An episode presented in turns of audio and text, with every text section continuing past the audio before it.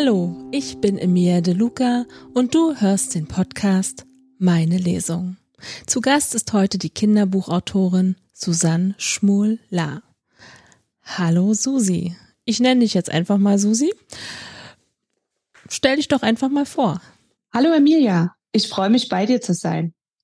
Das ist toll, dass du mich Susi nennst, weil Susanne kann ich nämlich nicht leiden. So hat mich meine Mama immer genannt, wenn ich irgendwas ausgefressen habe.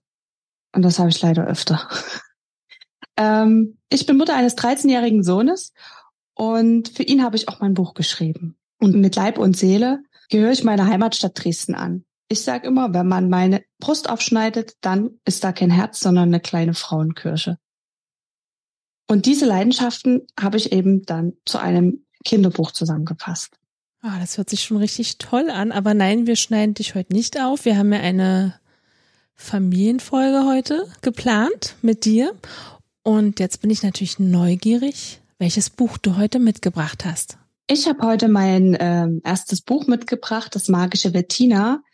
Dieses Buch habe ich nicht nur für meinen Sohn geschrieben, sondern auch mit meinem Sohn gemeinsam. Der war mein schärfster Kritiker. Und es geht darum, dass zwei Dresdner Freunde eine magische Welt retten wollen. Und um die zu retten, müssen sie in der Dresdner Stadtgeschichte Rätsel lösen und Artefakte sammeln. Das hört sich sehr spannend an.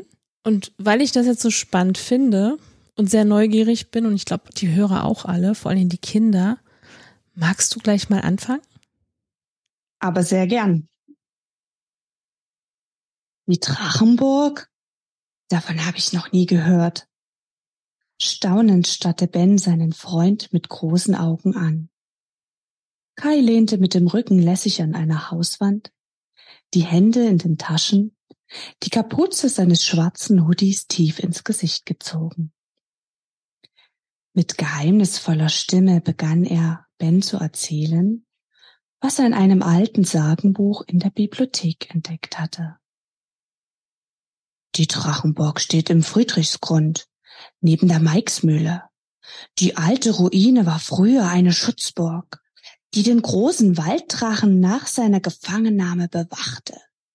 Jahrzehntelang hatte dieser die umliegenden Dörfer und auch die Dresdner terrorisiert. Kinder aß er gewöhnlich zum Frühstück und mindestens drei Erwachsene zum Mittag. Vom Abendessen will ich gar nicht erst anfangen.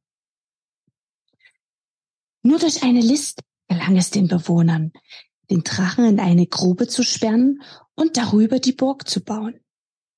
Diese wurde stets von bis an die Zähne bewaffneten Männern bewacht. Erst nach 300 Jahren starb der Drache in seinem Verlies und die Burg begann zu verfallen. Kai machte eine dramatische Pause um dann mit fast flüsternder Stimme fortzufahren. Der Legende nach hört man den Drachen in Vollmondnächten immer noch unter der Ruine schnaufen. Begeistert jubelte Ben. Da müssen wir da in der nächsten Vollmondnacht unbedingt hin. Kai hatte ganz genau gewusst, wie der Freund auf diese Geschichte reagieren würde und dass er deren Wahrheitsgehalt unbedingt überprüfen wollen würde. Ben war beliebt, mutig wie ein Tiger, und die Mädchen tuschelten immer, wenn er an ihnen vorbeiging. Mit seinen blonden, halblangen Haaren, seinen stahlblauen Augen, seiner enormen Größe und seinem muskulösen Körper war er eine imposante Erscheinung. Seit der Grundschule nannten sie ihn nur noch Bär. Kai war das genaue Gegenteil. Er war eher schmächtig, mit kurzen, dunklen und Haaren und grasgrünen Augen. Sport hatte ihn noch nie begeistern können. Selbst der Schulsport löste tiefstes Unbehagen in ihm aus. Seine Welt war die Wissenschaft. Er konnte sich stundenlang in der Bibliothek aufhalten und die verschiedensten Bücher studieren. Aus diesem Grund hatte er auch ein Allgemeinwissen, welches weit über das eines 13-jährigen Jungen hinausging. Leider brachte ihm das den weniger rühmlichen Spitznamen Schlaubi ein. Mit den Jahren hatte er sich allerdings daran gewöhnt und auch daran, dass er im Schatten von Ben nie auffiel. Eigentlich gefiel ihm das, denn anders als sein blauer Namensgeber war er kein Mensch, der gerne im Mittelpunkt stand. Kai wartete mit seiner Antwort ab und ließ Ben noch etwas zappeln. Der nächste Vollmond ist am Samstag. Aber warst du schon mal nachts im Wald? Das ist echt finster und ziemlich gruselig. Ben streckte die Brust raus und straffte seinen Körper. Ach, kein Thema. Da habe ich schon Schlimmeres überstanden. Ich würde vorschlagen, wir sagen unseren Eltern, dass du bei mir und ich bei dir schlafe, packen Schlafsäcke ein und dann machen wir uns auf den Weg. Zaghaft stimmte Kai zu. Etwas mulmig war ihm nämlich schon, aber das wollte er Ben natürlich nicht sagen. Die nächsten Tage zogen sich wie ein alter Kaugummi. Die Aufregung war unerträglich. Zu allem Übel war es auch noch ein Geheimnis, das sie keinem erzählen durften. Denn weder wollten sie ungebetene Gäste, noch würden ihre Eltern diese Aktion jemals erlauben. Endlich war der Samstag da und die Jungs packten ihre Rucksäcke. Alles, was der Küchenschrank so hergab, stopften sie als Wegzehrung zwischen ihre Sachen.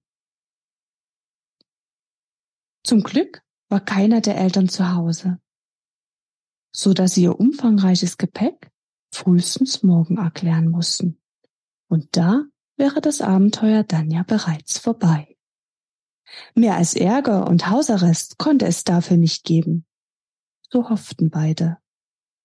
Vollgepackt wie Trödler marschierten sie zur Straßenbahn, die sie fast bis zur Elbfähre brachte. Die Abenddämmerung setzte bereits ein und ein rotes Samtband am Himmel bettete den Tag zur Ruhe. Hastig eilten sie die Straße hinunter zur Autofähre, die gerade ablegen wollte.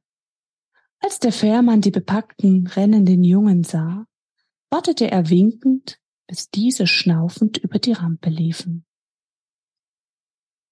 Na, wo wollt ihr denn hin? Ihr seht ja aus, als würdet ihr verreisen, bemerkte der alte, bärtige Fährmann lächelnd. Ach, wir besuchen nur meine Tante in Pillnitz, antwortete Ben blitzschnell. Die Fähre legte ab und die Sonne tauchte das gegenüberliegende Lustschloss und die Elbe in ein goldenrotes Licht. Das Wasser glitzerte und die Vögel zogen ihre letzten zwitschernden Runden des Tages. Nach wenigen Minuten war die Fähre am anderen Ufer angekommen. Die ersten, die von Bord sprangen, waren natürlich die beiden Jungen. Während der Überfahrt hatten sie sich bereits auf die andere Seite der Fähre gekämpft, um in die erste Reihe vor der Absperrung zu gelangen. Viel Spaß bei der Tante, rief der Fährmann ihnen nach. Aber das hörten sie schon nicht mehr. Sie liefen in einem Mordstempo vorbei an dem alten Schloss und seinem wundervollen Garten.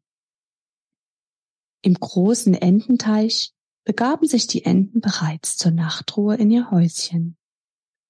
Der Park war eine beeindruckende Anlage mit Skulpturen, unzähligen Blumen, einem großen Ententeich und kleinen Bauwerken. Dafür jedoch hatten die Vorbeieilenden keinen Blick. Schnell hasteten sie den Berg hinauf zum Beginn des Friedrichsgrunds, der auch Mikesgrund genannt wurde. Der Tag war mittlerweile ins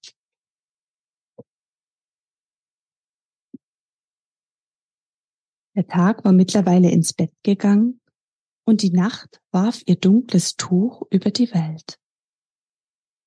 Der Beginn des Waldes war nur spärlich durch die gegenüberliegenden Straßenlaternen beleuchtet. Alles außerhalb des schwachen Lichtscheins war nur tiefste Finsternis. Wir hätten vielleicht eine Taschenlampe mitnehmen sollen, meinte Ben, als er den dunklen Wald sah. Auf einmal leuchtete ein Lichtkegel neben ihm auf. Suchend schaute er, wo dieser herkam und sah seinen Freund mit einer Stirnlampe und einer großen schwarzen Taschenlampe grinsend dastehen. Und selbstverständlich bin ich vorbereitet. Dieses Riesenteil ist eine alte Polizeitaschenlampe. Mein Bruder hat die irgendwo aufgetrieben. Der Schein der Lampen machte den Weg gut sichtbar. Daher schritten die beiden weiter mutig voran. Nach einer Weile waren sie komplett von Dunkelheit umhüllt. Nur der Schein der Lampen und das fahle Licht des Mondes, der sich hinter den Wolken versteckte, leuchtete ihnen den Weg.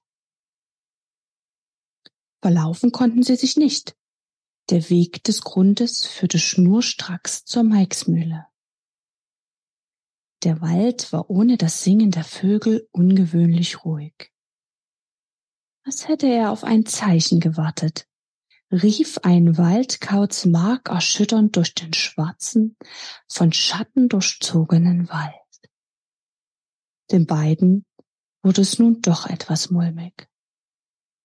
War es wirklich eine gute Idee, nachts allein in den Wald zu gehen? Ihre Eltern hätten ihr Vorhaben, gelinde gesagt, total irre gefunden und das Unterfangen niemals erlaubt. Ein bisschen wünschten sie sich jetzt sogar, dass man ihnen den Ausflug verboten hätte. Aber das sagte natürlich keiner von ihnen. Sie blieben so nah beieinander, dass sich ihre Arme stetig berührten. Auf einmal knackte es laut. Die Jungen schreckten zusammen. Was war das? flüsterte Ben. Es könnte sich um ein Reh oder ein Wildschwein handeln. Letzterem sollten wir besser nicht begegnen. Vor allem nicht, wenn es Frischlinge hat, erklärte Kai nüchtern. Ein was? Ein Wildschwein. Aber keine Sorge, wir dürfen nur nicht zu leise sein, damit sie sich nicht erschrecken. Außerdem habe ich eine Hundepfeife um den Hals und Pfefferspray in meiner Tasche. Beides sollte uns vor größerem Schaden bewahren, beruhigte Kai seinen Freund, der sichtbar aufatmete. Sie setzten ihren Weg fort und gelangten nach einem halbstündigen Marsch entlang des Friedrichsgrundbaches an die Meixmühle. Vor deren Torbogen stand auf der linken Seite die Ruine der kleinen Drachenburg. Die Mühle selbst stand schweigend im Wald. Wegen Renovierungsarbeiten waren die Pension und das dazugehörende Restaurant zurzeit geschlossen.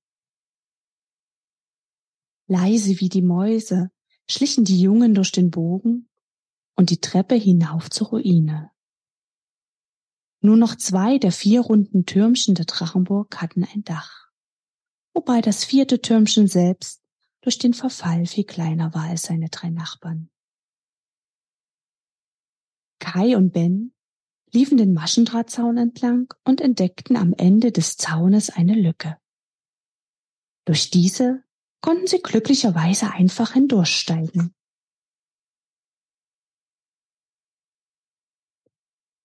Die bemoosten Treppen der Burg waren zum Teil eingestürzt und schief. Der Boden des oberen Wachganges mit den Zinnen sah nicht so aus, als ob sie darauf gehen könnten. Ganz zu schweigen von dem Untergeschoss mit den bogenförmigen offenen Fenstern, die wie zwei Augen in die Dunkelheit starrten. Die alten, verfallenen Mauern waren auf jeden Fall nicht sicher. Also hier sollten wir lieber nicht schlafen. Vielleicht finden wir unten eine geschützte Stelle. Was meinst du? schlug Kai vor. Ben stimmte zu, nachdem er die verfallene, zum Teil mit Efeu bewachsene Burg ebenfalls genauer untersucht hatte. Sie verließen die Ruine. Daneben traten sie auf den Waldboden und errichteten im Schutz der Mauer ihr Nachtlager. So waren sie auch vor nächtlichen Besuchen der Tiere etwas besser geschützt.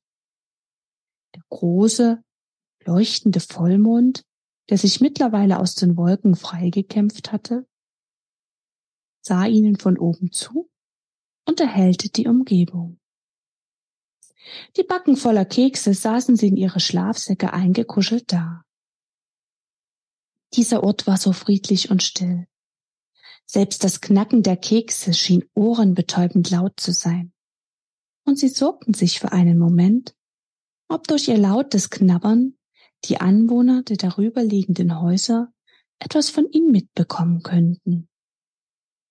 Doch dann versicherten sie sich gegenseitig, dass die Häuser viel zu weit weg standen, um das leise Keksschnurpsen der beiden zu hören. Irgendwo aus der Ferne hörten sie eine Kirchturmuhr Mitternacht schlagen. Der Waldkauz verstummte. Und langsam stieg Nebel in der alten Ruine auf. Die Jungen rückten enger zusammen und verhielten sich mucksmäuschenstill. Aus dem Nebel entstieg ein rötliches Licht, das die Mauern der Ruine plötzlich erleuchtete und auch den Blick möglicher Beobachter auf die zwei Freunde freigab. Auf einmal erhellte die Nacht ein greller Blitz, und die beiden Jungen waren zusammen mit dem roten Licht verschwunden. Susi, du kannst doch nicht einfach jetzt aufhören. Es war jetzt so schön. Also ich möchte einfach mehr hören davon. Ja, das geht ja dann auch weiter in dem Buch, aber dafür muss man selbst einen Blick in das magische Bettina werfen. Ja, am besten vorlesen, dass du es vorliest. Es war wirklich traumhaft. Vielen Dankeschön. Dank. Und ähm, ja, ich bin gespannt, was jetzt, wie es weitergeht mit den beiden. Aber ja, du hast recht. Man muss jetzt weiterlesen. Da gebe ich dir auch wirklich recht. Aber vielleicht magst du uns trotzdem noch ein paar Sachen verraten, gerade über deine beiden Figuren, Ben und Kai. Na klar, total gerne. Also Ben ist von den beiden so eher der Macher. Der rennt los, will die Welt retten und denkt darüber keinen Meter nach. Der will einfach nur helfen. Und Kai, der überlegt sehr genau, was er tut. Der hat nicht nur ein großes Wissen, der ist auch sehr bedacht. Und bevor der etwas tut, überlegt er, ob das Sinn macht und erwägt als seine Option.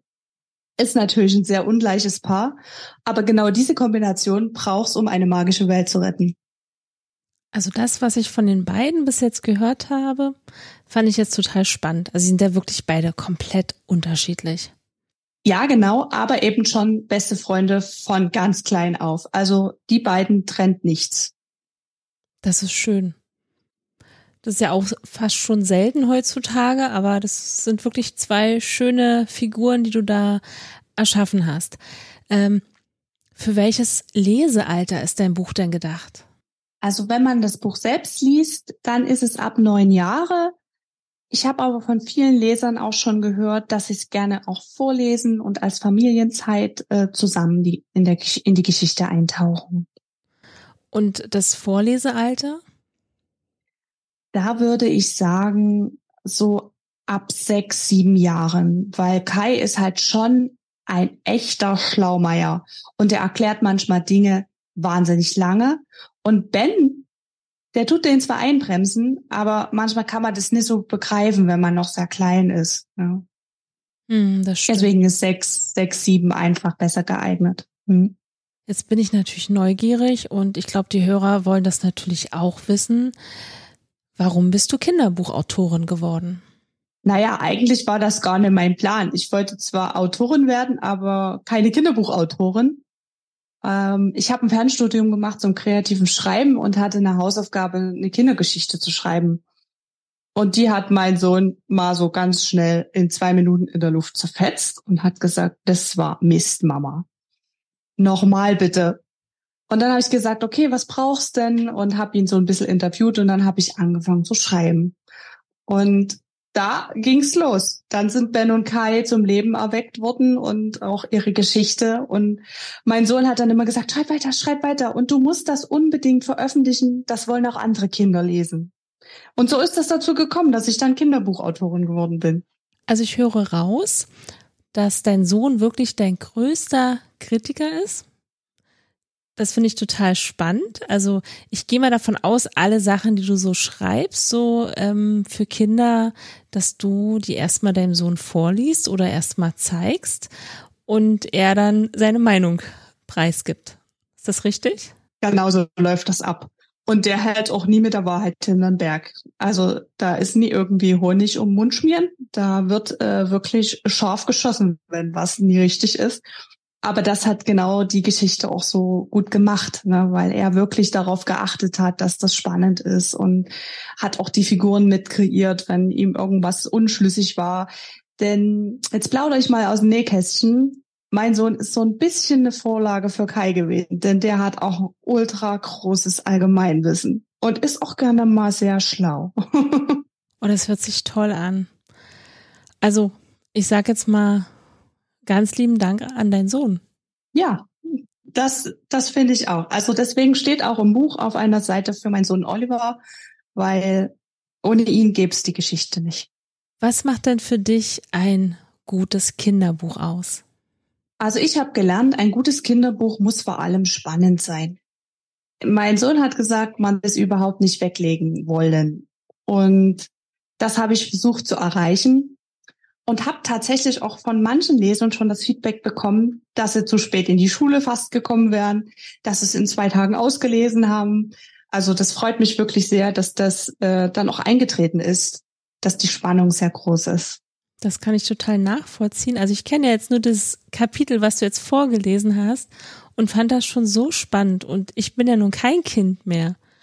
Und ich glaube einfach, dass du wirklich nicht nur die Kinder abholst und die Jugendlichen, sondern wirklich ganze Familien. Also ich kann mir das wirklich auch gut vorstellen, als Familie zusammenzusitzen und ähm, zu lauschen, wenn einer aus der Familie vorliest. Das ist, glaube ich, auch ein schöner Nachmittag. Vielleicht mal so am naja, wenn es regnet draußen, ne, am Wochenende, dann kann man sich das gut vorstellen. Ja, auf jeden Fall. Vor allem das Tolle ist, es lädt vielleicht auch noch dazu ein, mal nach Dresden zu kommen und die Stadt zu entdecken. Denn alle Orte, die Ben und Kai in Dresden besuchen, die gibt's wirklich und die Legenden dazu sind auch wahr. Oh, das macht mich jetzt neugierig. Magst du vielleicht ein bisschen was dazu erzählen? Ähm, Dresden ist ja eine sehr alte Stadt und irgendwann hat mal irgendwer aus meinem Bekanntenkreis gesagt, dass Dresden total langweilig ist. Das hat natürlich äh, mich sehr getroffen, weil es eben nicht so ist. Wir haben so spannende Geschichten und es sind oft nicht die großen von Augustin Starken, der ist ja tatsächlich über die Stadtgrenze hin oft bekannt, sondern es sind kleine Geschichten, die irgendwo in einem Geschichtsbuch oder in zwei Geschichtsbüchern verschwunden sind und genau die habe ich gesucht, die aber irgendwie spannend sind, die was erzählen, wo sich auch junge Menschen für interessieren. Und genau solche Sachen habe ich halt äh, in vielen Stunden in der Bibliothek gesucht und habe die dann in die Legenden eingebaut.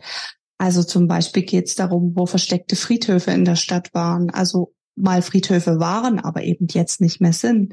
Es wird erzählt über die Geschichte der Feuerbestattung die in Dresden begann. Ähm, wir lernen einen sagenhaften Baum kennen mit wunderbaren Legenden, der wirklich beeindruckend ist, wenn man an ihm steht. Also das ist ein ganz, ganz beeindruckender Moment, äh, an dieser Linde zu stehen, mit dem Gedanken, was dort alles schon passiert ist, was sie alles gemacht hat. Das ist wirklich besonders. Also ich ja, ich glaube auch nicht nur für jemanden, der Dresden so sehr liebt wie ich, sondern das ist für jeden eine beeindruckende Situation. Das lädt ja förmlich dazu ein, nach Dresden zu kommen. Also ich habe jetzt richtig Lust. Ja, zumindest habe ich das schon öfter von Lesern gehört, die äh, nicht aus Dresden kamen, dass sie gesagt haben, oh, da kommen wir auf jeden Fall mal nach Dresden. Aber auch die Dresdner Kinder sagen, also Mama, wir müssen dann jetzt mal dorthin. Ja, das müssen wir uns jetzt mal angucken. Und dann kriege ich so nette Feedbacks wie, Ja, ich musste mir jetzt noch andere Orte in Dresden angucken, die ich noch gar nicht kannte. Und das war total interessant, was mein Kind mir erzählt hat. Und genau das habe ich mir immer gedacht, wenn ich diese Legenden äh, aufgeschrieben habe, dass die Kinder am Abendbrotstisch sitzen und dann ihren Eltern mal irgendwas vom kolossalen Belastungstest des blauen Wunders erzählen und die Eltern dann sagen, ach, okay, also das wusste ich jetzt nicht. Weil das ist doch toll, wenn Kinder ihren Eltern mal was erzählen können und ihnen erklären können, was sie noch nicht wissen. Das finde ich großartig. Also in deinem Buch steckt ja ganz viel, nicht nur eine spannende Geschichte, sondern auch eine Geschichte oder die Geschichte zu Dresden. Wenn man, wenn man jetzt so drüber nachdenkt. Ja, also ein Teil davon auf jeden Fall, ein paar kleine Legenden, aber auch die Botschaft, dass alles, was du brauchst, in dir drin ist. Und das ist das, was die beiden Jungs auch immer wieder gesagt bekommen. Ähm, alles, was sie brauchen, ist immer in ihnen. Und das ist mir auch wichtig, das Kindern mit auf den Weg zu geben, denn die sollen mutig in die Welt hinausschreiten und auf sich selbst vertrauen können. Ja, sehr schön. So. Wie sieht's dann aus? Wo finden wir dich bei Social Media? Für alle, die jetzt natürlich wissen wollen, was du so machst, wie dein Schreiballtag aussieht, das findet man ja bestimmt bei dir auf den ganzen Accounts, oder? Ja, ich bin bei Instagram. Ähm, da bin ich eigentlich am meisten. Da mache ich das meiste für die Autorentätigkeit. Hab parallel dazu auch das Facebook-Profil. Das wird aber, muss ich ehrlich sagen, immer nur so mit ausgespielt bei Instagram und habe auch eine eigene Homepage, wo auch nochmal Leserstimmen dabei sind, wo man auch Verlinkungen hat, wo es die Bücher zu kaufen gibt. Nochmal so ein bisschen Feedback zu mir, was mache ich, was äh, tue ich außerhalb meines Autorenlebens. Genau. Wo können wir denn jetzt dein Buch kaufen? Also ich bin jetzt total neugierig. Ich möchte unbedingt wissen, wie es weitergeht. Ähm, kann man denn in die kleine Buchhandlung nebenan gehen und dein Buch bestellen? Oder nur online? Wie sieht das aus bei dir? Ja, also das sollte klappen. Die dürften das bestellen können. Die meisten Buchläden können es bestellen. Es ist aber auch bei Thalia, bei Hugendubel, bei Amazon ähm, erhältlich. Tatsächlich ist es, äh, das haben wir jetzt erst vor zwei Wochen gesehen, in jedem Thalia in Dresden derzeit ausliegend, was uns sehr, sehr stolz gemacht hat und sogar als Buchtipp im Thalia. Aber auch kleine Buchhändler haben es mit ins Sortiment genommen und ins Schaufenster gelegt. Also die Wertschätzung der Dresdner Buchhändler, das hat mich schon sehr berührt. Ja. Herzlichen Glückwunsch dazu. Das ist wirklich großartig und auch zu Recht. Dankeschön. Kommen wir zur letzten Frage. Was wünschst du dir von deinen kleinen und großen Lesern?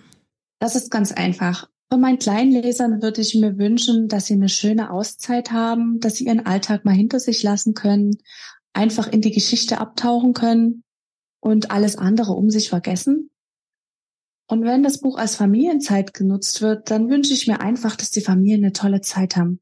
Dass sie vielleicht nicht nur das Buch entdecken, sondern auch die Geschichten nachprüfen gehen dass sie vielleicht einfach den, die Orte mal anschauen kommen und die Zeit gemeinsam genießen, einfach glücklich sind. Oh, das hört sich wirklich sehr schön an. Susi, ich danke dir, dass du heute mein Gast warst. Es war wirklich, ähm, ja, es, ich war, ich bin, ich bin und ich war äh, verzaubert ähm, von der Geschichte, die wirklich sehr schön ist und ich bin total fasziniert davon, was alles so dahinter steckt, was du jetzt so erzählt hast. Und ich hoffe, dass jetzt noch ganz viele dein Buch kaufen, weil das muss man einfach gelesen haben. Ganz lieben Dank, liebe Emilia. Ich bedanke mich bei dir, dass ich hier sein durfte für das tolle Interview und die Zeit, die du dir für mich genommen hast. Es war eine tolle Erfahrung. Danke dir. Sehr gerne. Also, bis zum nächsten Mal. Eure Emilia.